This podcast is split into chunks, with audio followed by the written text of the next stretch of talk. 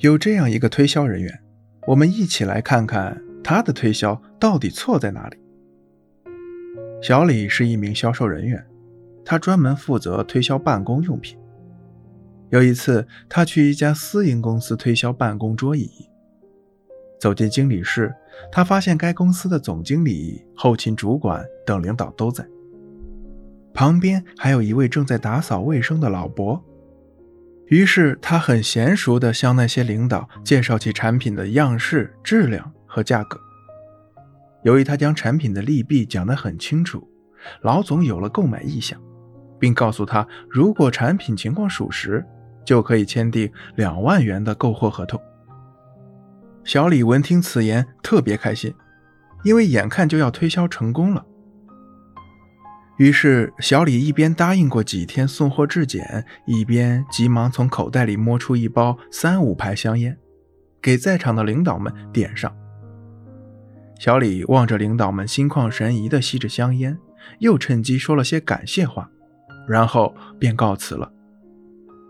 过了几天，小李再次来该公司联系送货时，出乎他意料之外的是，后勤主管一脸冷漠地告诉他，公司不打算要这批产品了。这是为什么？小李一听这话，非常诧异地问道。后勤主管直截了当地说。老总的岳父嫌你的价格过高，劝老总买别人的产品。小李十分不解地问道：“老总的岳父怎么知道我的货价高呢？”后勤主管看了一眼还没有醒悟过来的小李，悄悄告诉他：“他岳父就是那个扫地的老头。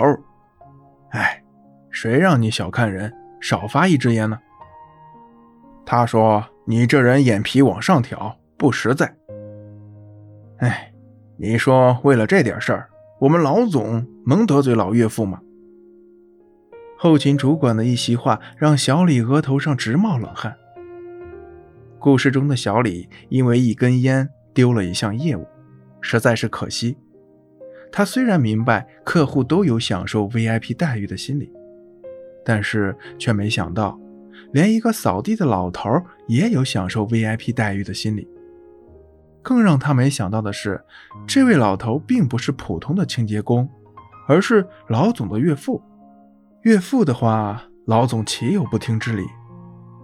就这样，小李的一个疏忽，最终导致煮熟的鸭子又飞了。从小李的推销经历中，我们应该明白，不管客户是什么层次的人士。是企业的董事长，还是一个拿着扫把扫地的清洁工，他们都有享受 VIP 待遇的心理。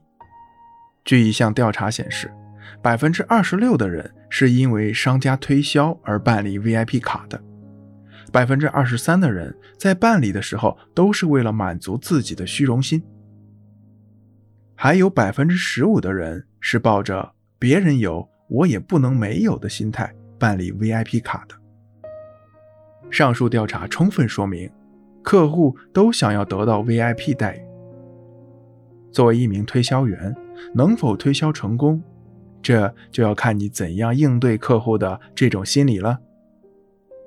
许多推销员觉得留住客户的腿主要靠商品的质量，其实质量只是留住客户的一个原因，另一个原因是你要用优质的服务打动客户的心。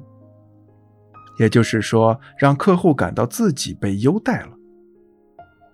如果说营销是双赢的话，那么一定是厂家赢得利润，客户赢得良好的感觉。正所谓，客户就是上帝。作为上帝，他们当然希望你能给他们关怀和实惠，不要只把上帝放在嘴边。他们的确是推销员的衣食父母。因此，即使是表面上的功夫，也不要表现得太虚伪。仅仅在过年过节时给予一些关怀的信息，是远远不能满足他们的需求的。你要适当的送给上帝一些实惠。首先，你要从商品的价格上下功夫。客户与你成交的价格，直接影响着你和对方的利益。所以价格是推销活动中最重要的内容，也是最为敏感的话题。你与客户是否能做成买卖，关键还看价格是否合适。所以，推销员不妨做个让步，主动替对方承担一部分费用，并传达给客户一个观点：这种优待是别人所没有的。